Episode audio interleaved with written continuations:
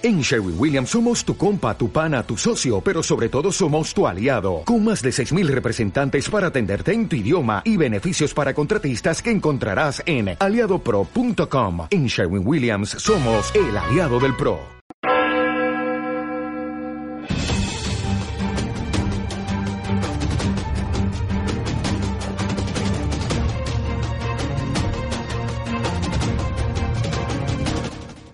Bienvenidos al informativo de Magnífica TV, dedicado a ofrecer las noticias más relevantes de la Iglesia. Hoy es miércoles 3 de octubre de 2018 y estos son nuestros titulares. Ante la grave situación que atraviesa la Iglesia, el Papa ha pedido que se rece el rosario y que se pida la intercesión de San Miguel. El Papa ha asumido la responsabilidad del acuerdo con el gobierno comunista chino y ha asegurado que él será el responsable del nombramiento de obispos. El exnuncio en Estados Unidos, Monseñor Viganó, ha hecho pública una nueva carta, insistiendo en su petición de que el Papa hable sobre el caso McCarrick. El presidente de la Conferencia Episcopal Alemana, Cardenal Marx, ha presentado el informe sobre los abusos a menores cometidos por sacerdotes. Socialistas y Podemos han hecho pública esta semana sus planes para la Iglesia en España, suprimir la asignación tributaria y cobrar impuestos por los templos. El Santo Padre ha pedido a los católicos que en el mes de octubre recen el rosario y a San Miguel para que protejan a la Iglesia en este difícil momento. El Santo Padre ha pedido a todos los fieles de todo el mundo a rezar cada día el Santo Rosario durante todo el mes de octubre y a unirse así en comunión y penitencia como pueblo de Dios para pedir a la Santa Madre de Dios y a San Miguel Arcángel que protejan a la Iglesia del diablo, que siempre pretende separarnos de Dios y entre nosotros. Además, el Papa pide que se termine el rezo del Rosario con la última invocación a la Virgen, llamada Bajo tu amparo. Bajo tu amparo nos acogemos, Santa Madre de Dios. No deseches las súplicas que te dirigimos en nuestras necesidades. Antes bien, líbranos de todo peligro, oh siempre Virgen gloriosa y bendita. También ha pedido que se rece a San Miguel. San Miguel Arcángel, defiéndonos en la lucha, sé nuestro amparo contra la perversidad y hechechanzas del demonio. Que Dios manifieste sobre él su poder. Es nuestra humilde súplica, y tú, oh príncipe de la milicia celestial, con el poder que Dios te ha conferido, arroja al infierno a Satanás y a los demás espíritus malignos que vagan por el mundo para la perdición de las almas. Amén. El Santo Padre ha asumido la responsabilidad del acuerdo firmado con el gobierno comunista chino y ha asegurado que él tendrá la última palabra en la cuestión del nombramiento de obispos. El Papa Francisco, en su viaje de vuelta a Roma desde Estonia, sobre el convenio firmado entre China y la Santa Sede, ha querido insistir en que el acuerdo lo he firmado yo, yo soy el responsable. Francisco se refirió a los católicos perseguidos en China y aseguró que pienso en la resistencia en los católicos que han sufrido, es cierto y ellos sufrirán. Siempre en un acuerdo hay sufrimiento, pero ellos tienen fe, y ellos escriben, hacen llegar los mensajes. Lo que dice la Santa Sede, lo que dice Pedro, es para ellos lo que dice Jesús. La fe martirial de esa gente hoy sigue adelante. Son grandes. Por otro lado, el Papa explicó la situación de los obispos chinos pertenecientes a la Iglesia fiel al gobierno comunista, que estaban excomulgados y a los que se ha levantado la excomunión. Han sido estudiados caso por caso y he sido yo responsable de firmar cada caso de los obispos. No olvidemos que en América Latina, gracias a Dios, que se han superado esto. Por 350 años fueron los reyes de Portugal y España quienes nombraban los obispos y el Papa solo les daba la jurisdicción. No olvidemos el caso del Imperio Austrohúngaro. María Teresa se encargaba de firmar el nombramiento de los obispos y daba la jurisdicción al Vaticano. Eran otras épocas. Gracias a Dios que no se repitan, añadió el Papa. Sin embargo, agregó el pontífice, en el caso actual chino es un diálogo sobre eventuales candidatos. La cosa se hace en diálogo, pero nombra a Roma, nombra al Papa. Esto es claro. Y rezamos por los sufrimientos de algunos que no entienden o que tienen en sus espaldas muchos años de clandestinidad. De nuevo, Monseñor Viganó ha vuelto a requerir públicamente al Papa que se pronuncie sobre la implicación en el caso McCarrick y ha pedido que se publiquen los documentos que se tienen, el arzobispo Carlo María Vigano, nuncio en Estados Unidos, ha publicado un nuevo escrito en el que se ratifica en su testimonio sobre el encubrimiento del cardenal McGarry. Monseñor Vigano explica en su nueva carta la razón por la que dio su testimonio por escrito hace un mes. Consciente de las enormes consecuencias que podría tener mi testimonio, porque lo que estaba a punto de revelar involucraba al mismísimo sucesor de Pedro, decidí hablar para proteger a la Iglesia, y declaro con la conciencia tranquila ante Dios, porque mi testimonio es verdad.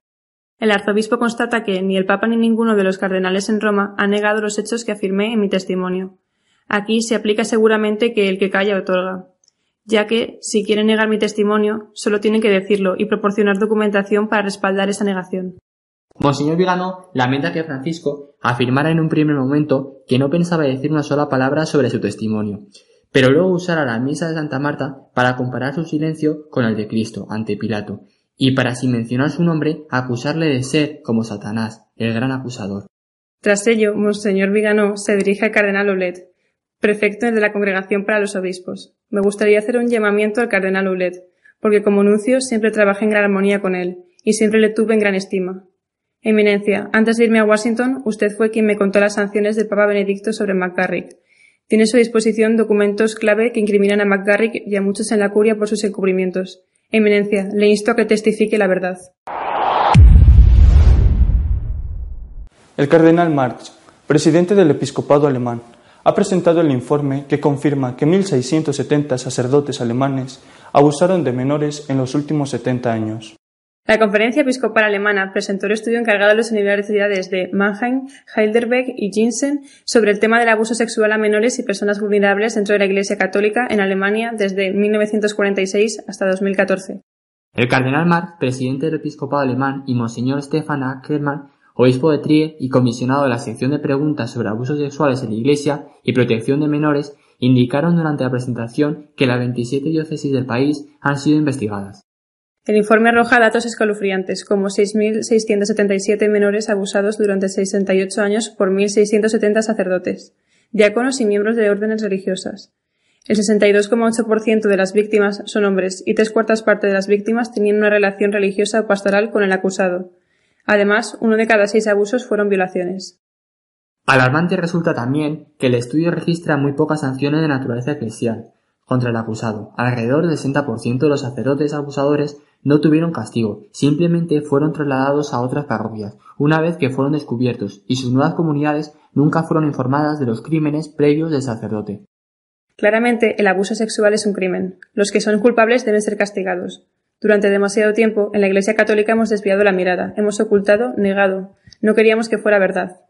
Por todo el fracaso y por todo el dolor, debo pedir disculpas como presidente de la Conferencia Episcopal Alemana y de forma personal, dijo el cardenal Marx. Los socialistas y los neocomunistas de Podemos pretenden asfixiar a la Iglesia en España a través de la economía, según han informado esta semana. El Partido Socialista está dispuesto a eliminar la casilla de la Iglesia en la declaración de la renta. Así lo aseguró el diputado socialista Antonio Hurtado en la defensa de la proposición de no ley con la que el Grupo Socialista promovió en el Congreso la elaboración de una lista de bienes inmatriculados por la Iglesia para proceder a su recuperación. La Iglesia recibió en torno a 256 millones de euros por la asignación de registradas en la declaración de la renta de 2017 ese dinero es el único que recibe del Estado y procede directamente de los contribuyentes, que libremente designan el 0,7% de sus impuestos a la Iglesia. Por su parte, el Grupo Parlamentario de Unidos Podemos ha vuelto a plantear la eliminación de la injustificada exención del IBI de la cual goza la Iglesia. Dentro del paquete de medidas que exige el gobierno de Sánchez para pactar los próximos presupuestos, la formación neocomunista ha incluido terminar con este privilegio fiscal, que permitiría una recaudación adicional del impuesto de bienes inmuebles de 500 millones de euros. Si la Iglesia tuviera que pagar impuestos por los templos, probablemente se vería abocada a cerrar la mayoría de ellos, sobre todo las parroquias rurales, que están prácticamente despobladas, pero tienen grandes iglesias, se verían imposibilitadas de mantener abiertas. Nuestro editorial de esta semana está dedicado a comentar el acuerdo alcanzado entre la Santa Sede y China para el nombramiento de obispos. Durante el vuelo de regreso a Roma, una vez terminada la visita a los países bálticos, el Santo Padre ha contestado a la pregunta de un periodista sobre el acuerdo recientemente firmado entre eh, el Vaticano y China, la China comunista. Aunque es un acuerdo que se ha dicho que es provisional, eh, sin embargo no se han dado a conocer eh, los contenidos, las cláusulas de ese acuerdo y eso hace difícil valorarlo y también ha dado pie a todo tipo de interpretaciones. Pero en esa, breve eh, declaración, el Santo Padre ha dicho al menos cuatro cosas interesantes que nos dan una pista de por dónde eh, pueden ir las cosas. Eh, lo primero que ha dicho el Papa es que él es el responsable de la firma del acuerdo. es lógico, es natural, él es el Papa, pero también de esa manera quiere eh, quitar presión y, salvar un poco al cardenal Parolín, secretario de Estado, que había sido acusado por el cardenal Zen, eh, obispo emérito de Hong Kong, de eh, ser el responsable de la firma del acuerdo e incluso había pedido su dimisión. El Papa dice, aquí el responsable soy yo. En segundo lugar, eh, ha dicho que el acuerdo es fruto de una larguísima negociación que empezó eh, con Juan Pablo II, con, Benedicto XVI, que ha tenido sus avances y sus retrocesos, pero que eh, queda claro, él quería, el Papa quería que quedara claro que la última palabra sobre el nombramiento de obispos la iba a tener él. en tercer lugar, el Papa se ha referido a la cuestión de los ocho obispos de la Iglesia patriótica, de la Iglesia eh, fiel al comunismo, que estaban excomulgados, uno de ellos ya fallecido, pero había pedido antes de morir reintegrarse a la comunión con el Papa. Eh, y el Papa ha levantado la excomunión a esos obispos, incluso al fallecido, eh, aunque de dos de ellos hay insistentes rumores en que viven en una situación irregular con mujer y con hijos. Y él también ha dicho que ha mirado caso por caso cada uno de, estas situaciones y que ha decidido a todos ellos levantarles la excomunión. Y la última cosa que ha dicho el Papa es eh, sobre, aludido ¿no? a que esto no sería una situación nueva en la Iglesia, sino que ha habido ya otras eh, y ha hablado del llamado privilegio o derecho de presentación que tenían, entre otras, eh, eh, la corona española, la monarquía española. Otras monarquías europeas también tenían este privilegio de presentación. En cualquier caso, como el acuerdo no, no ha sido hecho público, simplemente se ha anunciado que existe y que es provisional, repito, hay muchas cosas que se ignoran. Por ejemplo, que va a crearse una conferencia episcopal que va a ser de los obispos hasta ahora clandestinos porque eran fieles al Papa. ¿Y qué va a ser de las parroquias? O sea, que, esos párrocos de la iglesia clandestina van a desaparecer si, no aceptan eh, los, nuevos obispos que les impongan. ¿Qué va a ocurrir? Es decir, sobre todo eso no se sabe absolutamente nada. Pero sí conviene hablar algo sobre ese privilegio o derecho de presentación de la monarquía española. Fue concedido por el Papa a los reyes católicos a petición de estos y por un motivo, para evitar que el, luteranismo, aún no había surgido la reforma de Lutero, pero ya había mucha inquietud por la reforma de la Iglesia y la necesidad de esa reforma de la Iglesia, eh, de hecho la llevó a cabo en España el cardenal Cisneros, eh, que fue eh, regente del reino de Castilla a la muerte de Isabel, pero que era el hombre de confianza de Isabel la Católica. Había que reformar el clero y al a los reyes católicos y también al Papa les pareció lo mejor que ellos, que estaban más cerca del terreno, pudieran tener algo de control sobre el nombramiento de las dignidades eclesiásticas y sobre todo del nombramiento de obispos. Y por eso el Papa les concedió que ellos presentaran una terna, cuando hubiera un, episcopo, un obispado vacante, que ellos presentaran una terna y el Papa de la terna elegía el obispo que considerara más oportuno. Esto después se amplió a la América hispana, llegando a cualquier tipo de, nombramiento, incluso el de párroco canónigo de una catedral.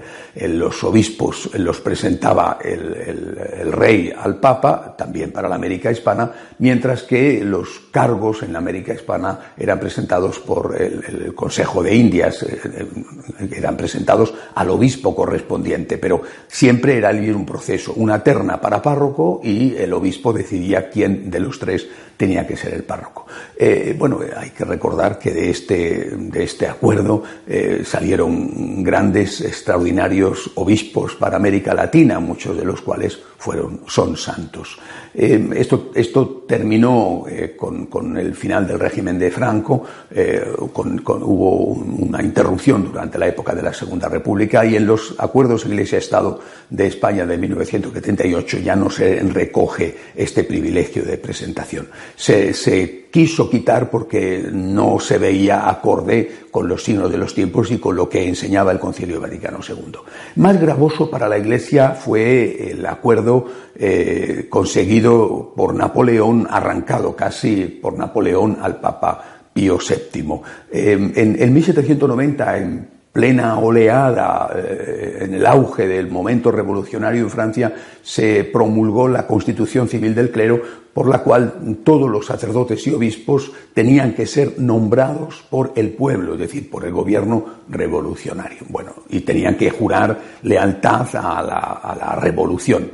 Muchos sacerdotes y muchos obispos no quisieron aceptar esto y entonces fueron perseguidos. Eh, esta persecución realmente fue sangrienta en algunas regiones, por ejemplo en la Vendée, una de las regiones más católicas de Francia, todavía hoy una de las regiones más católicas de Francia.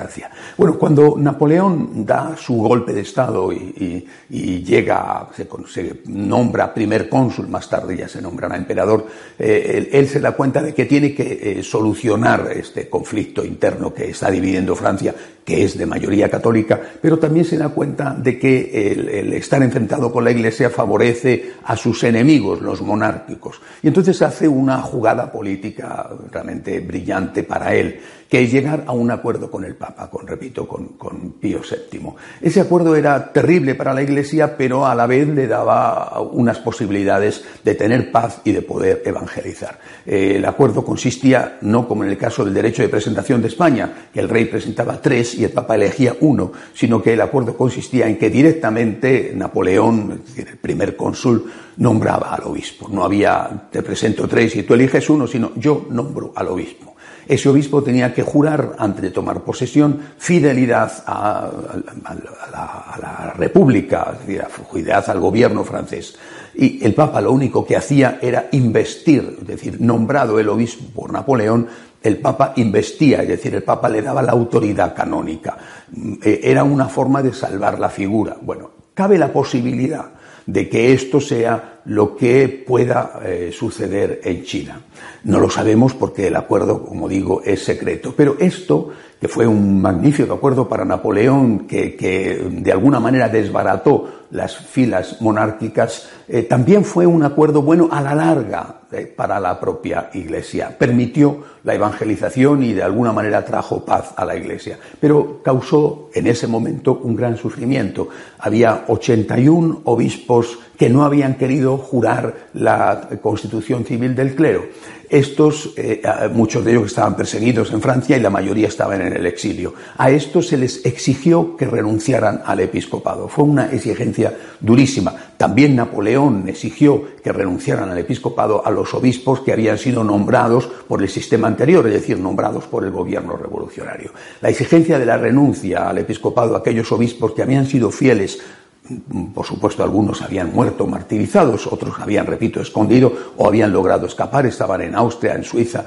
La exigencia de la renuncia fue muy dura e incluso 31, 38 de ellos se negaron a aceptar, a, presentar esa renuncia, a aceptar el acuerdo y fundaron un cisma que todavía hoy subsiste, la llamada Petite Église, la pequeña iglesia que subsiste, es muy pequeña, tiene, se habla de unos cuatro mil fieles y que ya no tiene sacerdotes, pero siguen sintiéndose herederos de aquella iglesia que no quiso jurar fidelidad a la Revolución Francesa y en aquel caso que quiso jurar fidelidad a Napoleón. Dios quiera que esto no suceda, aunque ya el cardenal Zen ha dicho que cabe esta posibilidad. Creo que hay que, hay que insistir en este momento de confusión, en que no estamos ante una cuestión dogmática. Estamos ante una cuestión de gobierno. Esto es importante dejarlo claro. No estamos discutiendo, como en otras ocasiones, sobre los homosexuales o sobre las parejas no casadas o sobre eh, los eh, divorciados vueltos a casar. No estamos discutiendo de cuestiones de fe o de moral. Estamos hablando de un acto de gobierno y es importante tener en cuenta que la, iglesia, eh, la historia es la que juzga este tipo de cosas. No tenemos datos, por lo tanto, hacer un juicio premeditado precipitado en un sentido o en otro es, creo yo, demasiado arriesgado. Le han preguntado a un experto en, las relaciones entre China eh, y el Vaticano, el profesor italiano Francesco Sicci, que qué opinaba él sobre el asunto. Y a mí personalmente me parece una respuesta bastante comedida y correcta. Ha dicho, con un poco de humor, ha dicho eh, que vivirá, eh, vedrá el que, el que viva lo verá. La historia juzgará, ha dicho. Pero no podemos decir que eh, porque hay riesgo de lluvia no debemos salir a la calle. Lo mejor es salir a la calle y llevarse un paraguas. Bueno, yo creo que esta postura creo que es la que debemos tener en este momento los católicos delante de esta situación que es, es, compleja, todo el mundo entiende que es muy arriesgada, que el Papa está arriesgando mucho, pero repito, es un acto de gobierno y él es el Papa. Y me parece que lo más importante es ahora rezar por el Papa, rezar para que esta arriesgadísima situación vaya bien, arriesgadísima sobre todo porque es un acuerdo con un gobierno dictatorial, con un gobierno comunista, que en cualquier momento, cuando no le interese, se va a retirar o va a endurecer las condiciones del acuerdo. Eh, y a ver después quién convence a esos eh, sufridos católicos chinos que han sido fieles de que vuelvan a la clandestinidad. También hay que rezar por esos católicos chinos, algunos de los cuales se sienten en este momento eh, menospreciados, dejados de lado y abandonados por esa iglesia a la que ellos eh, dedicaron su vida y por la que estuvieron dispuestos a morir y a estar a ser perseguidos. Es el momento de rezar. Es tan fácil incluso a veces sin tener datos, criticar y juzgar y condenar. Creo que es el momento de rezar. Estamos viviendo tiempos eh, extraños, difíciles, arriesgados, eh, de acuerdo, pero si olvidamos la oración y si olvidamos que el Papa es el Papa, y repito, en este caso no está haciendo un acto que puede ser confuso sobre el dogma o la moral, está haciendo un acto de gobierno. Lo hicieron otros antes, lo hicieron, lo hizo por ejemplo Pío VII y fue eh, muy duro para aquellos obispos que habían sido fieles tener que renunciar al ejercicio del episcopado. Y bueno, pues nosotros tenemos que confiar en que Dios está asistiendo a la Iglesia, rezar por el Papa, rezar por el éxito de esta arriesgada operación y rezar por los héroes eh, chinos que han de verdad dado la vida por la Iglesia para que no se vayan de esa Iglesia a la que tanto han amado. Hasta la semana que viene, si Dios quiere. Si desean estar al tanto de lo que va sucediendo en nuestra Iglesia, pueden hacerlo en nuestra página web de noticias www.católicosonline.org. Hasta la semana que viene, si Dios quiere.